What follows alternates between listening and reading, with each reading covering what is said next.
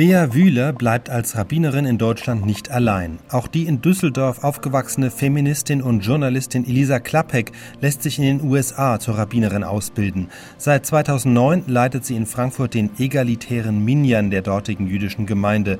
Ein Minyan beschreibt die Mindestzahl von zehn Personen, die für einen regulären Gottesdienst nötig sind. Anders als in den orthodox-konservativen Gemeinden werden im liberalen, egalitären Minyan dabei nicht nur die Männer, sondern auch die Frauen gezählt und sie sind auch sonst im Gottesdienst gleichgestellt. Bevor Elisa Klappek nach Frankfurt kam, war sie Rabbinerin in den Niederlanden und schrieb ein Buch über ihren Werdegang, darüber, wie es kam, dass sie, als jemand, die sich in ihrer Jugend wenig für Religion und das Judentum interessierte, Rabbinerin wurde. Darüber spricht sie auch in einem Telefoninterview am 8. November 2006 in der SWR1-Sendung Thema heute. Guten Abend, Frau Klappek. Ja, guten Abend.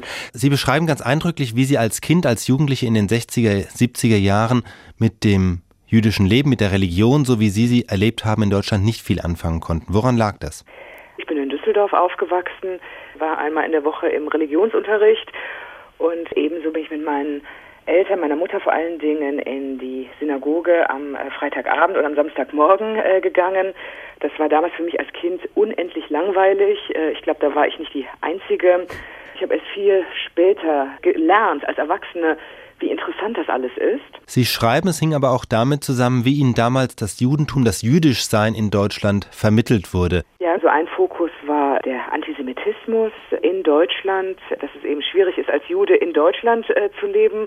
Und deswegen der andere Fokus Israel. Also man tut gut daran, besser heute als morgen auszuwandern nach Israel. Das waren die zwei großen Themen. Das hat das Judentum in Deutschland dominiert sozusagen als Themen. Und Damals und ich würde sagen heute immer noch. Es hat sich etwas verändert, aber doch, wenn man sich anschaut in den großen Tageszeitungen, wie das Judentum dargestellt wird, dann ist es doch meistens mit der Frage, wie stark ist der Antisemitismus, kann man in Deutschland noch äh, als Jude leben?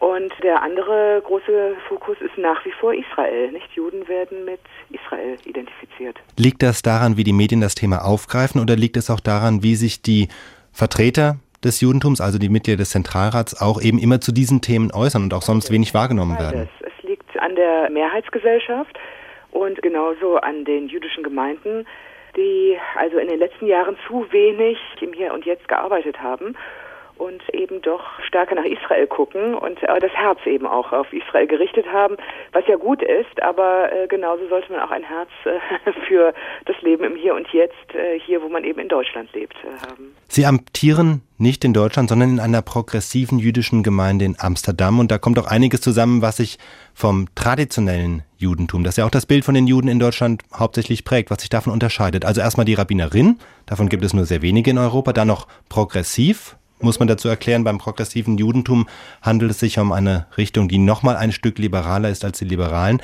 Gäbe es für Sie als progressive Rabbinerin im deutschen Judentum überhaupt einen Platz? Also ich habe auch einen Platz im Judentum in Deutschland. Ich bin auch im egalitären Minyan. Das ist eine liberale Gruppierung innerhalb der jüdischen Gemeinde in Frankfurt am Main. Auch dort bin ich Rabbinerin den größten Teil der Zeit bin ich natürlich in Amsterdam. Ich bin auch nicht die einzige Rabbinerin. Ich weiß noch, als ich ordiniert worden bin, kam ich nach Hause und sagte meinem Vater, ich bin Nummer vier in Deutschland. Was aber wichtig ist, ist, dass das Bild inzwischen ein normales geworden ist. Als wir anfingen, sagen wir mal vor 10, 15 Jahren, da war eine Frau im Gebetsschal, eine Frau, die vorne in der Synagoge auf der Bima steht, noch etwas ganz Ungewöhnliches, also ein echter Tabubruch und das ist heute nicht mehr so. Sie haben vorhin gesagt, Sie haben die Gottesdienste als Kind, als Jugendliche als langweilig empfunden. Das heißt, prägt das jetzt auch Ihre Arbeit als Rabbinerin, dass Sie vielleicht auch anders vorgehen, um Natürlich. junge Menschen auch wieder für das Judentum zu begeistern? Natürlich. Also in meinem Gottesdienst passiert hoffentlich nichts, was die Leute nicht verstehen. Man weiß immer genau, worum es geht. Ich habe auch überhaupt nichts dagegen, dass im Gottesdienst kontrovers über die Inhalte der Gebete und der jüdischen Liturgie und der Toralesung, das ist ja das Zentrale im jüdischen Gottesdienst, dass da kontrovers im Gottesdienst darüber diskutiert wird.